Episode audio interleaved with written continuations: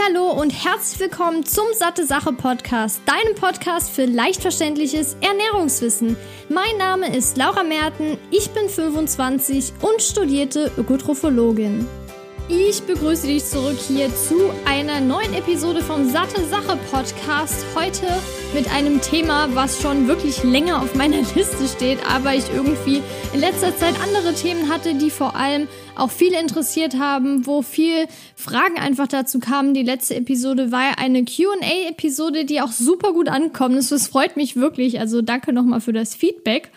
Und heute mit acht Ernährungsmythen, die meiner Meinung nach gerade in diesem Jahr wieder recht aktuell waren, was ich so gelesen habe und vor allem, was auch immer in meinem Bekanntes-, Freundes- und Familienkreis oft genannt wird. Und deshalb möchte ich da einfach mit diesen acht Dingen aufklären. Wenn dir das gefällt, kannst du mir gerne Feedback dazu geben. Es gibt nämlich wirklich noch andere, die ich auch aufgeschrieben habe, aber ich dachte, ich mache jetzt erstmal nur acht und gucke einfach, wie das ankommt und dann kommen vielleicht noch weitere. Das heißt, wenn es dir gefällt, dann kannst du mir sehr gerne Feedback geben. Du kannst natürlich auch sehr gerne den Podcast bewerten oder auch diese Episode, je nachdem, wo du das hörst. Auf jeden Fall würde es mich sehr freuen, wenn du bei iTunes hörst und mir eine Rezension dalässt. Das bringt natürlich mir was, um einfach Feedback zu sammeln, aber es ist natürlich auch für den Podcast ganz schön, weil der ja noch mittlerweile gar nicht mehr so klein ist, was ich richtig, richtig cool finde. Aber es freut mich natürlich trotzdem und der Podcast freut sich natürlich auch, wenn mehr Bewertungen da sind. Aber ich würde sagen, wir starten doch direkt mal mit Mythos 1. Und zwar, Protein ist schlecht für die Knochen und für die Nieren. Wenn du schon mal die Episode gehört hast von mir, wo es eben auch darum ging, ob Milch beispielsweise gesund ist, da habe ich auch schon mal erwähnt und mit Kalzium besprochen, dass es eben einen Kalziumspeicher im Körper gibt und zwar in den Knochen. Und wenn dann zum Beispiel Kalzium benötigt wird, wenn zum Beispiel jetzt das Blut nicht genug Kalzium hat, wenn das nicht richtig zirkulieren kann, dann wird eben aus den Knochen das Kalzium genommen, um das Ganze wieder zu regulieren. Und die Annahme ist eben, von einer Aussage jetzt, sage ich mal, von 1998, also ist jetzt auch schon ein bisschen mehr über 20 Jahre alt, dass der Körper die Kalziumspeicher aus den Knochen nutzt, um die Säure aus diesem Nahrungsprotein abzufangen. Und das bedeutet wiederum, dass eine höhere Proteinzufuhr einen größeren Knochenschwund verursachen soll. Jetzt gibt es natürlich auch aktuellere Studien, die ich mir rausgesucht habe, die eben aber auch gezeigt haben, dass sich die Proteinaufnahme und die Kalziumausscheidung in dem Fall jetzt zwar überwiegend auf Milchprodukte als Proteinquelle bezieht und da natürlich oft auch ein höherer Kalziumgehalt drin ist und im Vergleich jetzt zu anderen proteinreichen Lebensmitteln pflanzlicher Herkunft beispielsweise. Deshalb muss man das natürlich im Hinterkopf behalten. Aber es wurde eben festgestellt und auch in anderen Studien, die jetzt nicht unbedingt Milch als Quelle genutzt haben, dass eine höhere Kalziumkonzentration im Urin eben einfach daraus resultiert, dass es eine erhöhte Kalziumaufnahme gibt. Und es ist aber allerdings nicht ganz genug, das so zu unterscheiden, weil eben nur auf die Ausscheidung geachtet wurde. Bei dieser Studie oder bei anderen Studien, das heißt, da wurden keine anderen Parameter beispielsweise herangezogen, sodass man da jetzt keine hundertprozentige Aussage treffen kann. Aber es gab auch beispielsweise andere Studien, die haben eben gezeigt, dass das Nahrungsprotein die Absorption von Kalzium fördern kann und auch eine höhere Proteinzufuhr das Knochenwachstum fördern kann und den Knochenabbau verzögern. Und im Vergleich dazu war eine proteinarme Ernährung eher mit einem höheren Risiko für Hüftfrakturen verbunden. Wie gesagt, es wurde sich hier auch oft auf Milchprodukte bezogen, sprich, da spielt natürlich nicht nur das Protein eine Rolle, was jetzt Knochen betrifft, sondern auch Kalzium beispielsweise oder auch Vitamin D, was entweder zugesetzt wird oder je nachdem, ja, also meistens wird es eben zugesetzt, deshalb spielt das auch nochmal eine große, große Rolle. Da muss man natürlich darauf achten. Aber wenn man das Ganze jetzt trotzdem mit dem Nahrungsprotein einbezieht, wurde das eben festgestellt. Und es gibt auch aktuelle Ergebnisse, die einfach darauf hindeuten, dass ein relativ hoher Proteinkonsum eher eine neutrale bis sogar schützende Wirkung auf die Knochen hat. Also diese Aussage jetzt beispielsweise von 1998, die getroffen wurde, kann jetzt nicht unbedingt bestätigen, aktuell das Protein schlecht für die Knochen sind, ist. Und jetzt hatte ich ja noch kurz angesprochen, dass das auch schädlich für die Nieren sein soll.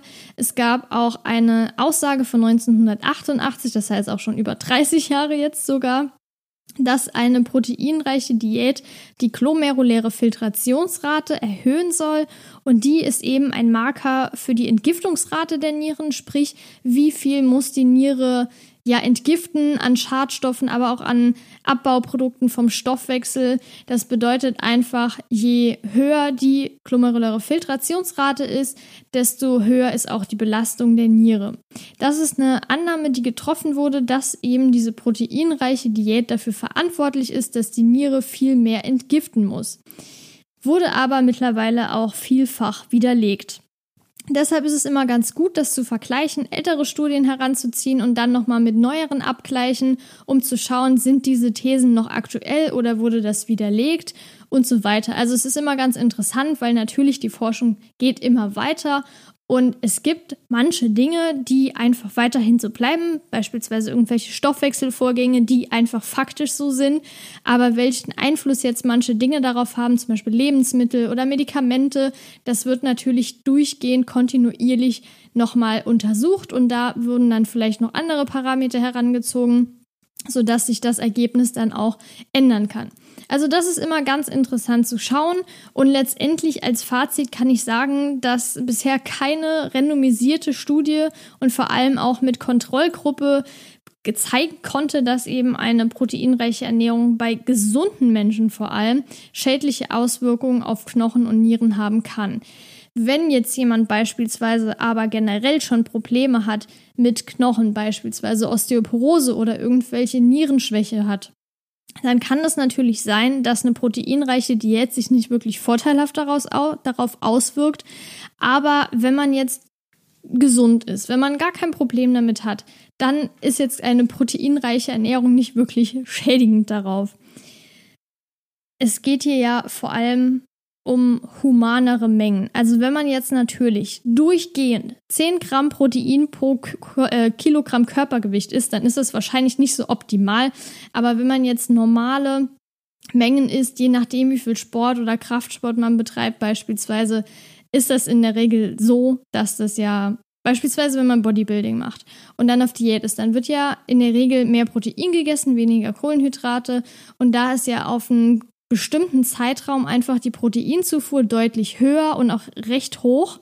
Ich weiß es jetzt nicht 100 Prozent. Ich habe noch nie einen Bodybuilding-Wettkampf mitgemacht, aber ich schätze, dass es da bis zu 4, 5 Gramm pro Kilogramm Körpergewicht werden kann.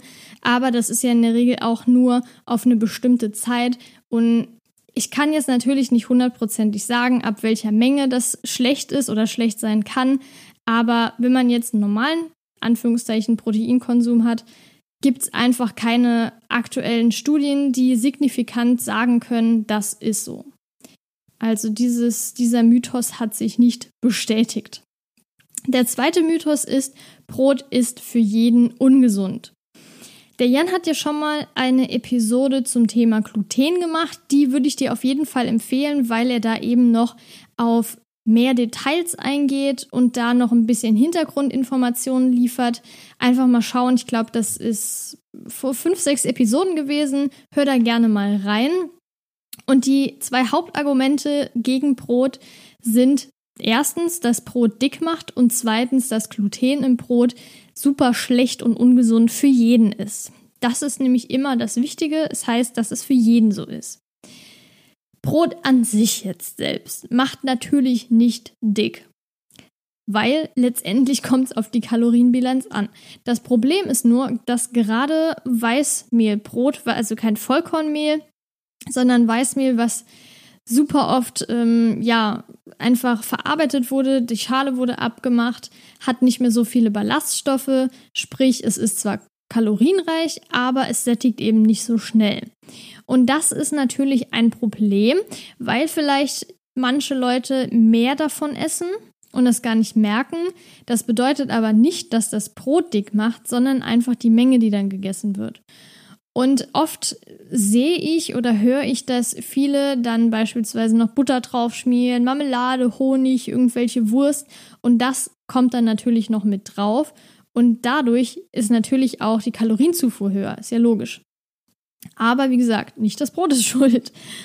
Und generell kann Brot natürlich ein Teil von der Ernährung sein, gerade auch theoretisch von einer gesunden Ernährung, die abwechslungsreich ist, die auch ballaststoffreiche Quellen enthält, die viele Vitamine und Mineralstoffe abdeckt.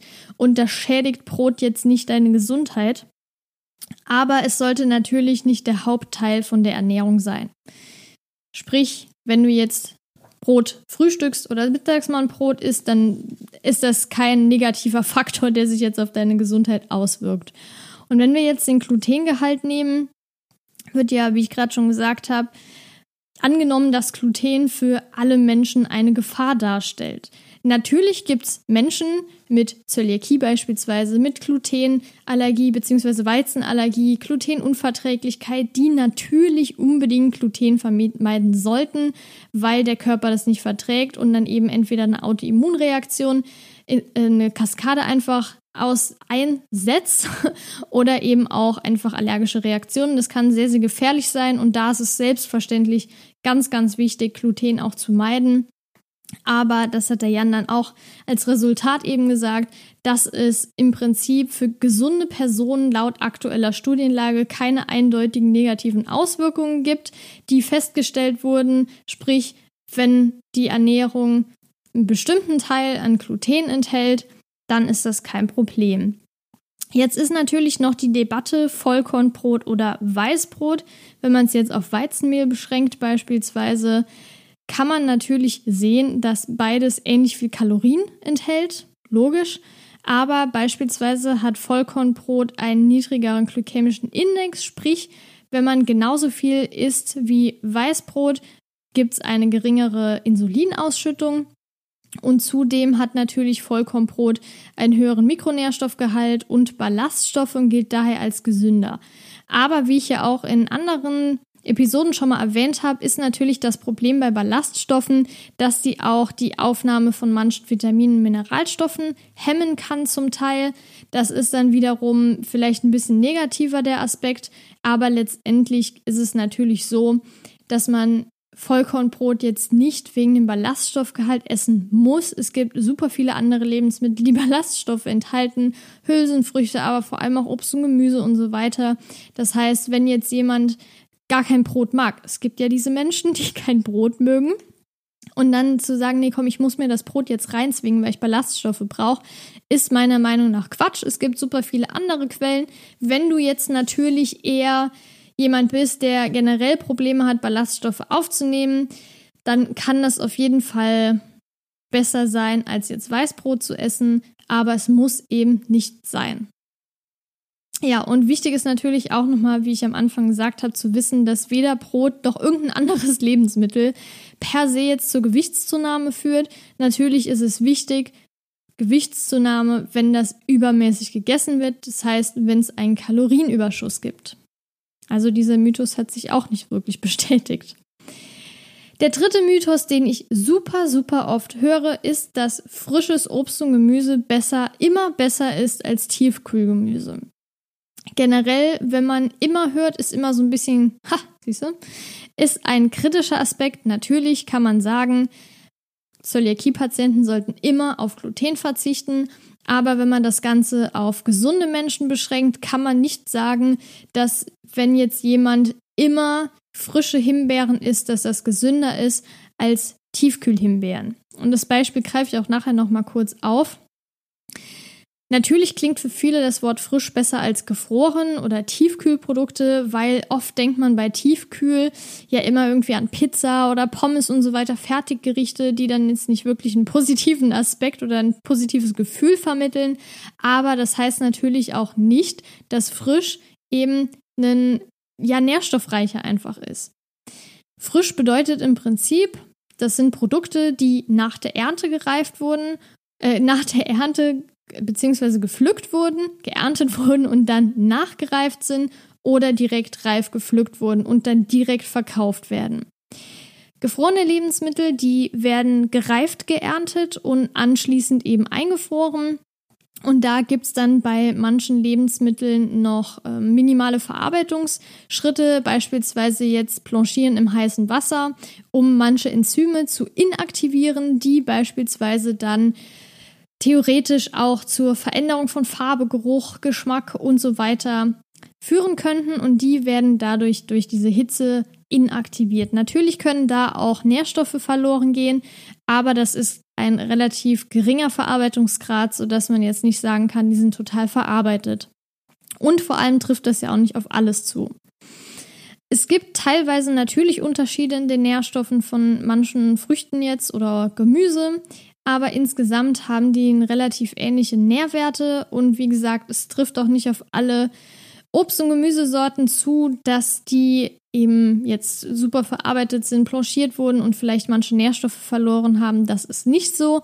Bei frischen Produkten kann es natürlich sein, je nachdem, wie lange die lagern. Gerade beispielsweise bei Salat oder Spinat, die Folsäure ist super empfindlich. Das heißt, wenn der Salat Spinat jetzt da mal vier, fünf Tage liegt, dann sieht er vielleicht noch frisch aus, aber der Nährstoff ist kaum noch vorhanden. Und wenn man jetzt aber Tiefkühlspinat hat, dann bleibt es noch eher erhalten. Um das Ganze natürlich zu verbessern, um die Nährstofferhaltung zu verbessern, kann ich definitiv empfehlen, um jetzt wieder auf die Himbeeren drauf zu kommen, das nicht aufzuwärmen, sprich die Himbeeren jetzt nicht im Topf aufzuwärmen, wenn es nicht sein muss, sondern eher beispielsweise über Nacht aufzutauen. Das ist auf jeden Fall ein Tipp. Genauso bei Spinat würde ich ebenfalls machen und dann vielleicht, wenn man es jetzt wie ich gerne in eine Tomatensauce geben will, einfach vorher auftauen lassen und dann ganz zum Schluss, dass es noch ein bisschen erwärmt wird, dazugeben, aber nicht mit kochen. Also bedeutet, dass frisch nicht immer besser ist als jetzt Tiefkühlware. Der vierte Mythos ist, regelmäßige Detox-Kuren sind wichtig. Zu diesem Thema habe ich mich schon mal am Rande geäußert und ich habe auch eine Episode über die Stoffwechselkur gemacht, die ja auch so ein bisschen dazu zählt. Hör dir die unbedingt an. Ich habe mich ein bisschen aufgeregt darüber, zu Recht. Und ja, hörst dir einfach an. Es ist ziemlich interessant und wirklich erschreckend. Aber diese Sache mit diesen Detox-Kuren ist natürlich auch so eine sehr kritische Sache. Zunächst mal wird ja von vielen, die diese Detox-Kuren empfehlen, gesagt, dass das das ultimative Heilmittel für super viele Krankheitsleiden ist, dass teilweise sogar Krebsraten zurückgehen, dass Krebs geheilt werden kann, dass irgendwelche Allerge Allergien weggehen und teilweise wird auch berichtet, dass Autoimmunerkrankungen weggehen. Zunächst mal ist ganz wichtig zu wissen, dass Autoimmunerkrankungen einfach leider nicht heilbar sind. Und ich habe auch in manchen Büchern, vielleicht hast du ja die Episode gehört und weißt, worüber ich spreche, ich will es jetzt nicht nochmal genau sagen, aber auf jeden Fall, wenn ich in einem Buch lese, dass Morbus Crohn ja damals eine super schlimme Krankheit ist, das stimmt, aber jetzt mittlerweile heilbar ist, dann ist das völliger Humbug. Das ist einfach nur Quatsch, weil leider ist Morbus Crohn genau wie Zöliakie nicht heilbar, sondern natürlich therapierbar. Zöliakie beispielsweise in dem Sinne, dass man Gluten meiden soll. Morbus Crohn gibt es andere Therapiemöglichkeiten, aber es gibt leider keine Heilung. Das ist ganz, ganz wichtig zu wissen. Das heißt, wenn du das mal irgendwann liest, das ist absoluter Quatsch. Und das sage ich jetzt nicht, weil ich mich hier irgendwie als was Besseres fühle, sondern weil es einfach faktisch so ist. Und ja, jetzt fange ich schon wieder an, mich aufzuregen. Ich will gar nicht weiter darüber quatschen. Aber nur das am Rande. Und was natürlich auch dann in Zuge dessen gesagt wird, ist, dass jeder entgiften muss. Jeder hat super viele Schlagstoffe in sich, super viele Schwermetalle. Jeder hat allen möglichen Quatsch in sich durch die ganze Umwelt. Natürlich gibt's manche Dinge im Körper, die sich vielleicht durch Umwelteinflüsse und so weiter ansammeln. Aber wichtig ist zu wissen, dass der Körper eine reine Entgiftungszentrale ist, weil beispielsweise die Leber und die Nieren, aber auch Lunge beispielsweise und natürlich auch andere Organe in einem geringeren Maße die ganze Zeit funktionieren und einfach Schadstoffe oder auch Abfallprodukte jetzt aus dem Stoffwechsel ausscheiden. Wenn das nicht funktioniert mehr, also wenn das nicht mehr funktioniert, diese Entgiftung, dann würden wir, also wenn es von jetzt auf gleich nicht mehr funktioniert, dann würden wir relativ schnell sterben. Und es wäre ja schlecht, wenn man jedes Mal entgiften muss, so eine Detox-Kur machen muss, damit sich das nicht ansammelt. Es gibt selbstverständlich Menschen, die beispielsweise eine Niereninsuffizienz haben, die Leberschäden haben, die natürlich dann auch beispielsweise an die Dialyse müssen. Das ist vollkommen was anderes. Es geht jetzt hier um gesunde Menschen. Und wenn jemand dialysepflichtig ist und dem gesagt wird, mach erstmal eine Entgiftungskur, dann ist das völliger Schwachsinn. Das ist absolut fahrlässig und ich kann mir leider, leider vorstellen, dass es solche Menschen gibt, die das sagen. Was ich nicht alles schon gelesen habe, da könnte ich mich aufregen, wirklich, was da wirklich, wirklich lebensgefährliches empfohlen wird. Aber zum Thema Detox-Kuren kann man eben sagen, dass das nicht unbedingt sein muss. Und vor allem gab es auch eine Untersuchung, die habe ich gesehen, von zehn Unternehmen, jetzt aus 2009 ist die, die sagt, beziehungsweise die konnten nichts nachweisen, also kein einziges Gift nachweisen, das durch die Produkte eliminiert werden konnte. Und vor allem konnten sie auch nicht nachweisen, dass die Produkte nachhaltig funktionieren. Wenn man jetzt von Toxinen spricht, also von Schadstoffen für den Menschen, dann sind das giftige Substanzen, die können pflanzlich sein, die können auch tierischer Natur sein, aber manche, ich nenne sie jetzt mal Entgiftungsgurus, zählen zum Beispiel darunter auch sowas wie Konservierungsmittel oder irgendwelche Süßungsmittel wie beispielsweise Fructose, Glucose, Sirup, auf den wir auf jeden Fall zum Schluss nochmal eingehen werden. Also nur so einen kleinen äh, Spoiler schon mal. Aber die zählen das Ganze dazu und sind der Meinung, dass das absolutes Gift ist und das müssen wir eben auch ausscheiden durch diese ganzen Detox-Kuren. Wenn jetzt jemand wirklich eine akute Vergiftung hat, dann bringt eine Entgiftungskur auch nichts mehr, auch wenn das teilweise behauptet wird weil man dann einfach zum Arzt gehen sollte in die Notaufnahme und hoffen, dass es trotzdem noch irgendwie ausgeschieden werden kann durch Medikamente oder durch Infusion oder was weiß ich. Aber keine Detox-Kur. Und eine chronische Toxiz Toxizität in geringem Maße, wie jetzt beispielsweise hier gesagt wird, von Konservierungsmitteln, äh, hat für gesunde Menschen fast keine Relevanz und kann vor allem, was ganz, ganz wichtig ist, beispielsweise, wenn man jetzt eine Umweltbelastung hat oder beispielsweise ja ein Toxin aus einem Lebensmittel gegessen hat, jetzt kein natürliches, sondern da war irgendwas belastet. Oder man hat irgendwie jetzt äh, in Eiern war ja vor kurzem nochmal ein Skandal gewesen. Und wenn jetzt ein gesunder Mensch, der normal ernährt, das zu sich nimmt, dann kann es natürlich sein, dass Durchfall kommt und so weiter bei einer gewissen Menge. Aber wenn man jetzt so eine Detox-Kur macht, da komme ich gleich nochmal drauf zu sprechen, ist es ja oft so, dass die Menschen auch ein Kaloriendefizit fahren, sprich der Körper kann in die Unterernährung geraten über einen bestimmten Zeitraum, das Immunsystem funktioniert vielleicht nicht mehr so optimal.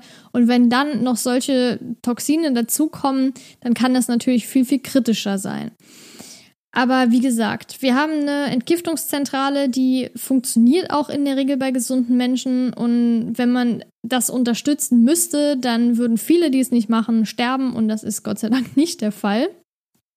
Und das Problem ist eben auch, dass solche Detox-Kuren nicht unbedingt sicher sind. Also es gibt mehrere Fallberichte beispielsweise, die gezeigt haben, dass durch solche Detox-Kuren auch Nierenschäden auftreten können oder bei manchen Entgiftungstees, die ja dann auch zur Unterstützung empfohlen werden, sogar es zu Leberversagen kommt oder, wenn es ganz, ganz schlimm wird, auch zum Tod führen kann. Also das ist wirklich echt, damit ist nichts zu spaßen. Und ich würde einfach fazitmäßig jetzt sagen, dass man, falls du das schon mal überlegt hast, bevor du diese Entgiftungskur machst, dich lieber mal auf deine Ernährung fokussierst und auch abwechslungsreich gestaltest mit nährstoffreichen Lebensmitteln, die natürlich auch Vitamine und Mineralstoffe enthalten, um diese dir auch vor allem deinem Körper zuzuführen und nicht zu enthalten. Und abgesehen davon schmecken einfach diese Lebensmittel besser, als jeden Tag solche Shakes zu trinken oder Säfte zu trinken oder womit auch immer das gemacht wird. Oft wird ja da auch noch diese Klaubersalz gegeben und das Ganze dann auch nochmal als Entschlackung gesehen, wobei der Körper keinen wirklichen Schlagstoff hat, aber das ist nochmal ein anderes Thema. Und ja, also zu Saftfasten habe ich auch schon was gesagt. Die Episode solltest du dir anhören, die ist auch sehr interessant, meiner Meinung nach. Und genau, da gehe ich auch nochmal darauf ein. Und abgesehen davon wird ja auch oft quasi beworben, diese Detox-Kuren, dass man natürlich ein super gutes Gefühl hat, man hat ein tolles Körpergefühl, nimmt ab und so weiter. Das ist aber nicht unbedingt wegen dieser Kur, sondern generell, dass man während dieser Kur ja mehr Obst und Gemüse zu sich nimmt, in Form von Säften oder Smoothies beispielsweise. Und wenn man vorher sich eher einseitig ernährt hat, dann ist das natürlich richtig krass. Der Körper denkt sich, was zur Hölle ist jetzt los? Ich kriege hier super geile viele Nährstoffe. Ich fühle mich natürlich auch super. Und zudem kommt es ja dann auch noch dazu, dass viele dann ein Kaloriendefizit haben. Und wenn man beispielsweise ein bisschen übergewichtig ist, oder was heißt ein bisschen, wenn man auch übergewichtig ist, dann nimmt man natürlich auch ab, wenn ein Kaloriendefizit da ist. Aber wie gesagt, diese, dieses Körpergefühl, das liegt jetzt nicht an der Entgiftung, die dann angeblich eintreten soll, sondern natürlich eher an der erhöhten Aufnahme jetzt von Obst und Gemüse. Also ist dieser Punkt Schon wieder widerlegt worden. Punkt 5. Du musst frühstücken. Lustigerweise kam diese Frage ja auch in der letzten QA-Episode. Ich bin mir gerade nicht mehr 100% sicher, ob ich die beantwortet habe oder ob ich die mal bei Instagram beantwortet habe. Aber ich habe mir jetzt nochmal ein paar Studien rausgesucht, die zu diesem Thema eben geforscht haben. Oft wird ja dieser Satz verwendet, Frühstück ist die wichtigste Mahlzeit des Tages oder beispielsweise man soll frühstücken wie ein Kaiser, Mittagessen wie ein König und Abendessen wie ein Bettelmann. Hast du garantiert schon mal gehört von Eltern, von Freunden, von manchen Bloggern, Ärzten oder zum Beispiel auch aus der Werbung. Und meiner Meinung nach, und da ist sich die Studienlage aktuell auch ziemlich einstimmig sicher, dass das die Vorteile, die mit einem Frühstück eben verknüpft sind, relativ überbewertet sind und oft werden dabei auch nur Beobachtungsstudien jetzt herangezogen, die mm, ja, einen erhöhten BMI assoziiert haben mit den Leuten, die nicht frühstücken. Wenn man jetzt klinische Studien nimmt, die eine höhere Aussagekraft haben in der Regel, ist es eher wichtig, die persönliche Umsetzung zu beachten oder auch die Präferenzen, die sind viel ausschlaggebender. Natürlich gibt es manche Leute, die die Kalorien, die sie morgens nicht aufgenommen haben, unbewusst, unbewusst kompensieren, dann über den Tag. Das heißt, einfach genauso viele Kalorien oder mehr essen, weil sie dann größere Mengen essen. Oder beispielsweise auch, ähm, ja, dann nicht mehr mehr Hunger verspüren auf der anderen Seite, wie ich ich mache ja öfter mal Intervallfasten. Ich hatte es auch eine Zeit lang sehr, sehr lange gemacht am Stück. Im Moment war es jetzt durch die ganzen Klausuren, da habe ich morgens einfach gefrühstückt. Es bekommt mir beides gut, aber wenn ich morgens nichts frühstücke, bekommt es mir eben noch besser. Und da würde ich dir auch nochmal eine andere Episode empfehlen. Über Intervallfasten habe ich eine gemacht. Vielleicht hast du ja auch schon gehört, da rede ich nochmal explizit darüber. Aber um das zusammenzufassen, ist es eben wirklich so, dass es dass man nicht unbedingt frühstücken muss, um gesund zu sein oder abzunehmen. Es ist wichtig, dass du einfach auf deinen Körper hörst und das machst, womit du dich am wohlsten fühlst. Und natürlich kannst du auch mal rumprobieren, einfach mal testen, wie du dich fühlst, wenn du nicht frühstückst. Da ist natürlich auch Natürlich, natürlich, natürlich. Da ist es auch wichtig zu wissen, dass wenn du jetzt umsteigst und sagst, du frühstückst jetzt erstmal nichts, dann hast du in den ersten sechs, sieben Tagen morgens wahrscheinlich genauso Hunger wie vorher. Das pendelt sich dann mit der Zeit ein. Also jetzt nicht direkt denken, das ist nichts für mich. Kann auch so zwei, drei Wochen dauern, bis du dann Unterschied merkst. Und ich hatte jetzt noch eine Studie gefunden, die, da wurden Frauen die normalerweise nichts frühstücken, Frühstück gegeben. Das heißt, die haben täglich gefrühstückt und innerhalb von einem Monat im Durchschnitt ein Kilo zugenommen, weil die dann beispielsweise einfach eine Mahlzeit mehr gegessen haben als sonst, aber dann über den Tag verteilt trotzdem so wie vorher. Sprich, mehr Kalorien gegessen, weil diese Mahlzeit noch dazu kam. Es gibt selbstverständlich auch bestimmte Situationen, in denen man auf jeden Fall frühstücken sollte.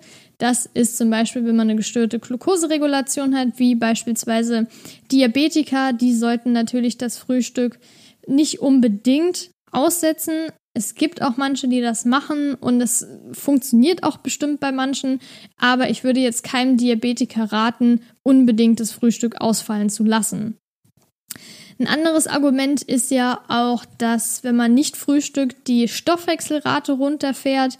Allerdings konnten das aktuelle Studien nur widerlegen, sowohl jetzt bei schlankeren Menschen oder auch bei Übergewichtigen, dass es keine Veränderung im Ruheumsatz, der ja eigentlich am Aussage, also am wichtigsten ist, gegeben hat.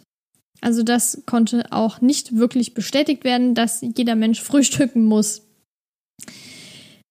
Der sechste Mythos ist, dass du direkt nach dem Sport Protein zu dir nehmen solltest und generell auch sofort essen. Wichtig ist zu wissen, dass während dem Sport die Muskeln geschädigt werden. Es klingt jetzt krass, aber es ist so, wenn du die Muskeln beanspruchst, gerade ja, einen hohen Anspruch an die Muskeln hast, ein höheres, also ein, ja, ein krasses Training hinter dir hast, umso mehr sind natürlich auch die Muskeln geschädigt. Sprich, der Körper muss die erst wieder reparieren.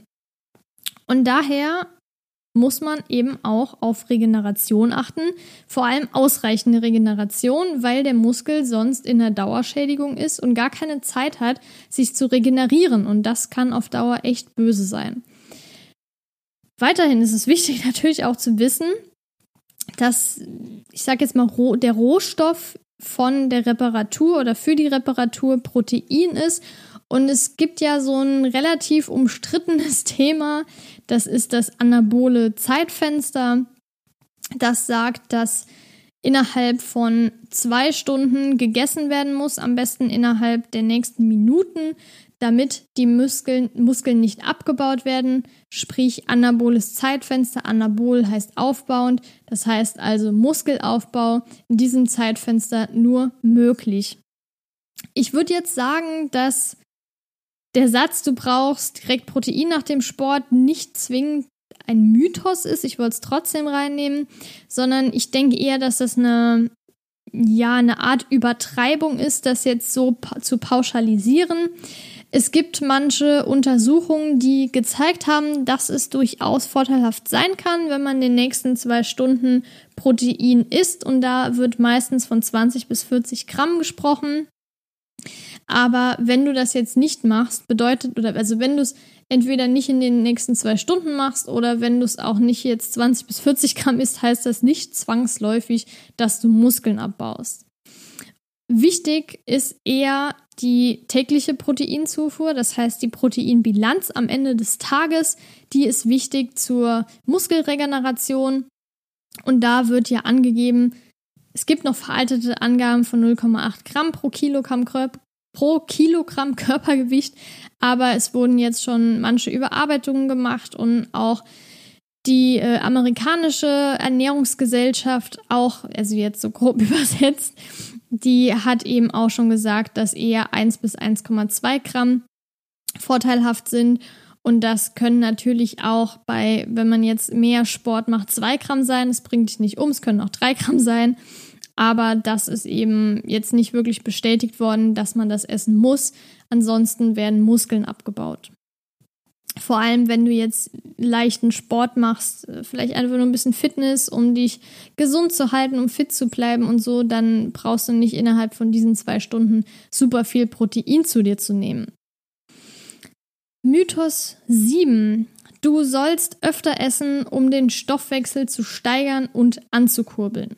Dabei geht es ja vor allem darum, dass öfter verdaut werden muss, laut dieser Aussage. Und natürlich wird während der Verdauung der Stoffwechsel ein bisschen gepusht und gesteigert, das ist selbstverständlich. Und deshalb denken manche Menschen, dass es besser ist, wenn man wenig isst, aber dafür häufiger.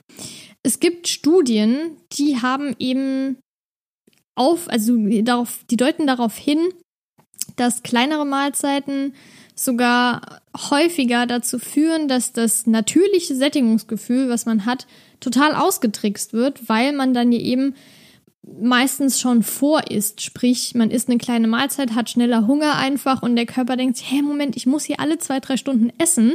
Dann habe ich ja gar nicht so eine lange Sättigung. Dann, nee, das ist total komisch.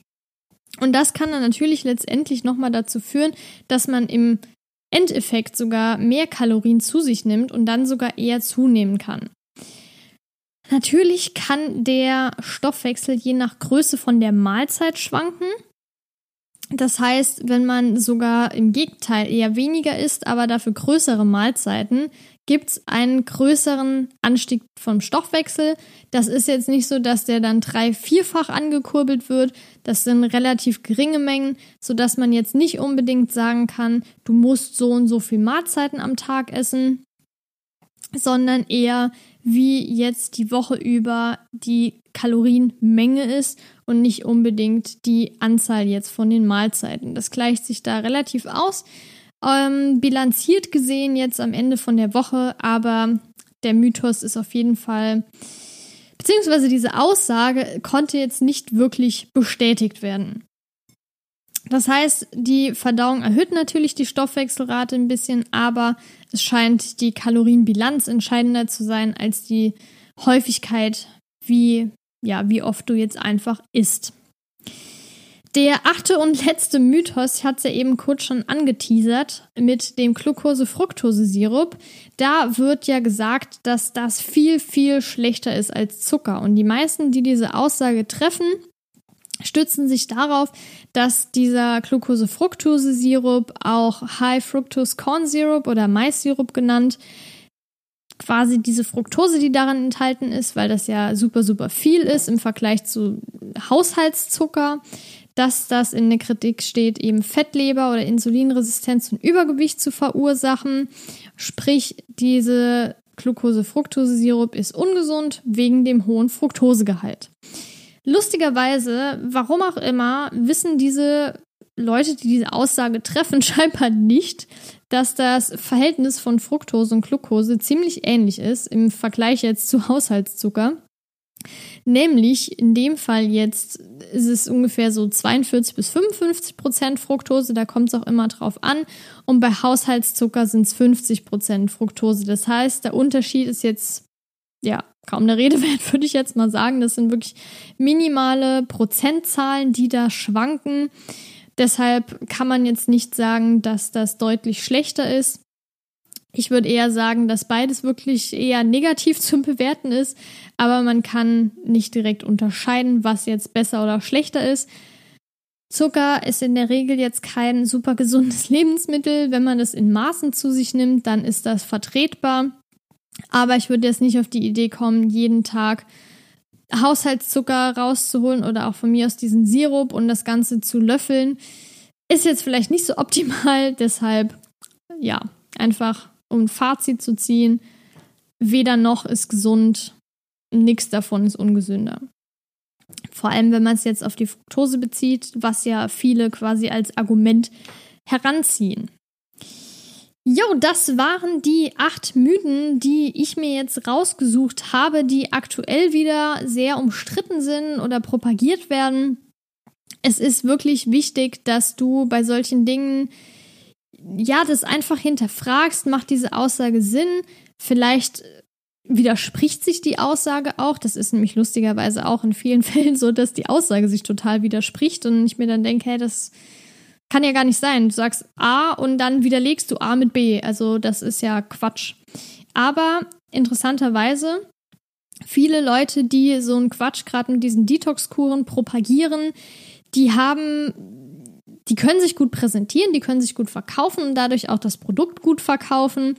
Aber wenn man sich den Background mal anguckt, können die nicht wirklich sagen, warum das jetzt gut ist. Die zeigen keine negativen Punkte auf. Ich hatte mal einmal bei einer ziemlich großen Instagrammerin, YouTuberin, die hat eben auch so ein Detox-Tee beworben und die hat relativ junge Follower auch und dann gemeint, ja, das ist auch super für Jugendliche geeignet, gerade für die jugendliche Haut und so weiter, weil man da ja auch oft Probleme hat. Das finde ich wirklich sehr, sehr fahrlässig. Man merkt halt, dass sie sich nicht wirklich damit auseinandergesetzt hat und im Prinzip das mm, ja nachgeplappert hat, um es jetzt mal plump zu sagen, was eben auf der Seite von diesem Unternehmen steht, was ja auch wirklich oft der Fall ist. Und ja, einfach das dann so pauschal, pauschal zu sagen, ist wirklich schwierig, weil es eben ja auch gerade durch diese Detox-Tees, wo man ja eigentlich denkt, es hat gar keine Auswirkung, aber je nachdem, wie viel man davon trinkt und wie man dann den Rest seiner Ernährung gestaltet, kann das eben auch negative Folgen haben. Das ist auf jeden Fall sehr, sehr wichtig zu wissen. Und ich kann dir sagen, wir haben auch schon super oft Anfragen von solchen Unternehmen bekommen, die irgendwelche Entgiftungskuren anbieten und gemeint haben, wir sollten doch mal einen Artikel dazu schreiben und das verlinken, wo ich dann auch nur geantwortet habe oder der Jan, ja, was sollen wir denn da für einen wissenschaftlichen Artikel schreiben? Das ist nichts Wissenschaftliches. Es konnte nie bestätigt werden, dass sowas super krass viel hilft, vor allem langfristig, sondern eher negative Auswirkungen haben kann. Natürlich gibt es manche Tees, wie jetzt beispielsweise Brennnesseltee, wenn man eine Blasenentzündung hat, die der eben auch so ein bisschen harnfördernd sein kann, sodass man öfter auf Toilette muss. Das kann dementsprechend förderlich sein, natürlich, aber ich würde jetzt nicht pauschal sagen, dass es diese eine Mischung gibt, die dich komplett entgiftet. Vor allem gibt es ja viele, die eben dann sagen, ja, das muss raus aus dem Körper und das. Dann frage ich mich, funktioniert eigentlich Leber und Nieren noch bei dir oder warum brauchst du das? Also es kann man mal trinken, das bringt dich nicht um, aber ich würde jetzt auf keinen Fall darauf setzen, zu denken, dass dich das komplett entgiftet, weil du das in der Regel nicht brauchst. Und genauso sieht es auch, wobei das jetzt noch ein anderes Thema ist, mit äh, Darmreinigungen aus. Das ist halt auch, oder Kolonhydrotherapie, das ist meiner Meinung nach auch totaler Quatsch. Da kann jeder denken, was er will leider. Aber wie gesagt, ich will mich da jetzt auch nicht irgendwie hinstellen, sagen, ja, ich bin die Beste, ich weiß es am allerbesten, ihr habt alle keine Ahnung. Das will ich auf gar keinen Fall, verstehe mich da bitte nicht falsch. Aber wenn es eben schon keinen wirklichen wissenschaftlichen Hintergrund gibt, warum man das machen sollte, wenn es da nicht genug Belege gibt, und eher Gegenbelege gibt, dass es eben viele negative Auswirkungen haben kann. Und wenn man das Ganze bei Kindern macht, die vielleicht noch ein geschwächtes Immunsystem haben, da kann ich nur einen Kopf schütteln. Es ist wirklich sehr, sehr fahrlässig. Aber das wird jetzt hier nochmal den Rahmen sprengen. Da könnte ich stundenlang drüber reden. Habe ich auch schon mal. Ich habe da auch schon mal gut diskutiert. Das hat wirklich gut getan. Aber ja. Genau, das war's mit dieser Episode. Ich hoffe, es hat dir wieder gefallen. Und ich würde mich sehr freuen, wenn du den Podcast noch nicht abonniert hast, wenn du das tust. Vorteil für dich ist natürlich, dass du direkt eine Information bekommst, sobald die neue Episode hochgeladen wurde. Ich würde mich natürlich auch sehr über eine Bewertung freuen und wenn du bestimmtes Feedback hast, was man jetzt beispielsweise bei Spotify, wenn du das da hörst, oder auf anderen Plattformen nicht direkt geben kann, wie jetzt im Vergleich zu YouTube oder iTunes in den Rezensionen, kannst du das natürlich auch per Mail an hallo@sattesache.de schicken oder auch bei Instagram einfach satte Sache am Stück geschrieben klein. Da kannst du das dann auch nochmal mitteilen. Ich würde mich auf jeden Fall freuen über dein Feedback und wenn du irgendwelche Anregungen für weitere Themen hast, irgendwelche Wünsche, dann kannst du die natürlich auch sehr, sehr gerne äußern. Ich bedanke mich auf jeden Fall fürs Zuhören und freue mich, dich beim nächsten Mal wieder begrüßen zu können. Und bis dahin, deine Laura.